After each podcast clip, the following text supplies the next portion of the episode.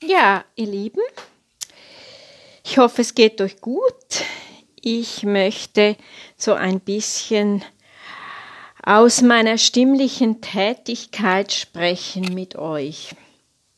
Aus meiner Unterrichtstätigkeit, aus meiner Kurstätigkeit, aus meinen Workshops was ich immer wieder so im Austausch mit Menschen auch höre, Musik ist, glaube ich, für uns Menschen einfach ein ganz, ganz wichtiger Bereich. Ich glaube, das ist für, für die meisten Menschen ist, ist es so. Durch die Musik teilen wir Lebensfreude, ob wir sie hören oder ob wir sie selber machen. Durch die Musik kommen wir auch in Bewegung. Man kann zu Musik tanzen. Wir drücken uns aus. Singen ist auch nachweislich, da gibt es Studien darüber, ziemlich weite Studien, dass es eben auch sehr gesund ist, weil es Endorphine aus, weil man Endorphine ausschüttet. Und es ist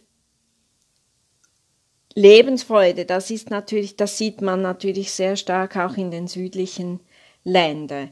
Ich sag, ich sang, ich selber sang schon von ganz klein auf mit meinem Großvater, später dann im Kinderchor und es folgte dann der Solo-Gesangsunterricht und später natürlich dann das Studium mit Meisterkurse etc.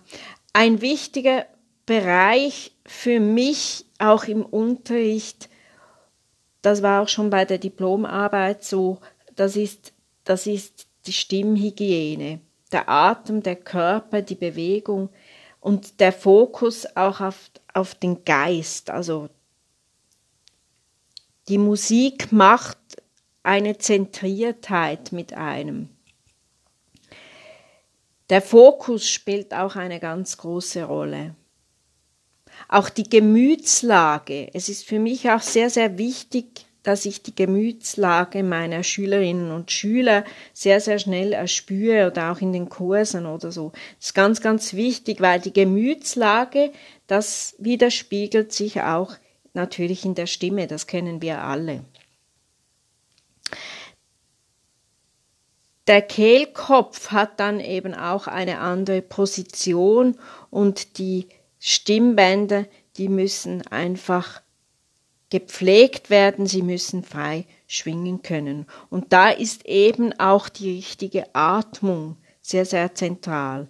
Nicht mit Überdruck, Pressatmung, in der Pressatmung singen, das ist, das ist gar nicht gut, zu viel Bruststimme zu weit nach oben ziehen, das ist auch nicht gut. Da spreche ich jetzt wirklich auch von der Stimmhygiene, weil eben die Atmung auch ein wichtiger Bestandteil der Stimmhygiene ist. Dann eben auch die, die Bruststimme nicht zu weit nach oben, also in einer, immer wieder in die Wohlfühllage zurückgehen. Auch schauen, dass man eben das Repertoire anpasst, dass es eben nicht zu schwer ist, weil das kann auch erhebliche Stimmprobleme auslösen.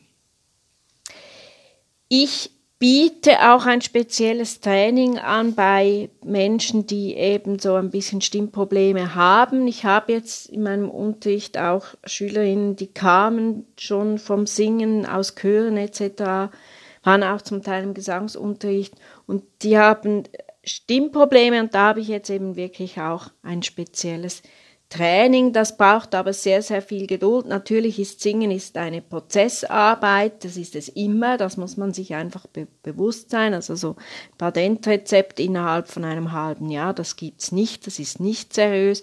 Aber eben ein spezielles Training auch bei Stimmproblemen, das, das kann man mit sehr viel Geduld, kann man da wirklich gut arbeiten.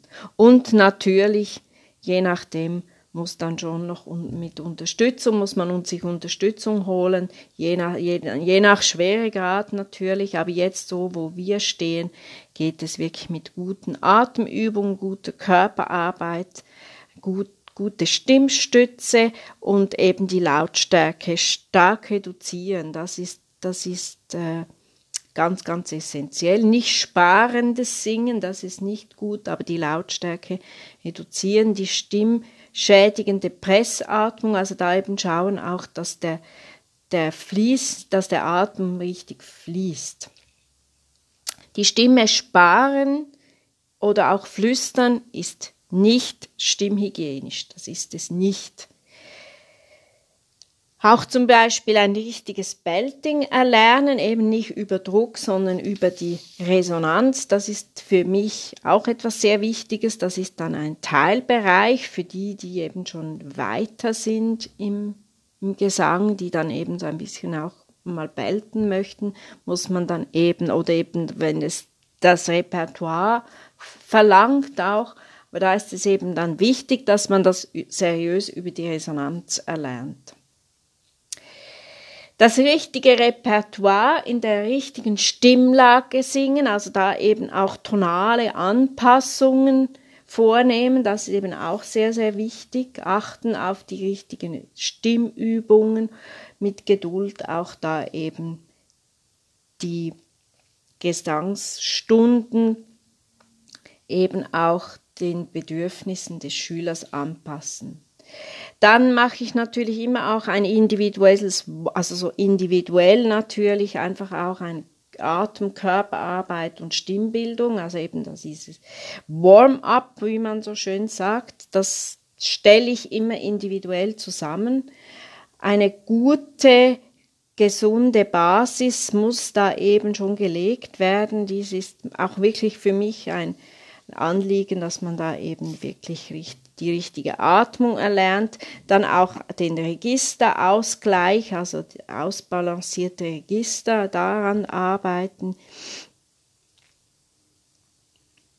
Und dann natürlich eben im fortgeschrittenen Unterricht kommen da ebenso spezielle Techniken dazu, wie ich eben vorhin schon sagte. Das ist eben dann das Belting. Da muss man sich eben schon auch bewusst sein, dass eben unser Körper sehr stark auch auf Emotionen natürlich reagiert. Und das Singen ist ja ein Ausdruck auch von Emotionen und wie auch im Schauspiel, ich, ich unterrichte ja auch sehr viele Schauspieler, da spricht man ja so von Storytelling, also dass da arbeitet man eben an Mimik, Gestik und Bewegung. All dies sind eben wichtige Bestandteile, die natürlich beim Singen sehr, sehr wichtig ist, weil wir natürlich eine, eine, auf eine gewisse Art Spiel, äh, singende Schauspielerinnen oder Schauspieler sind.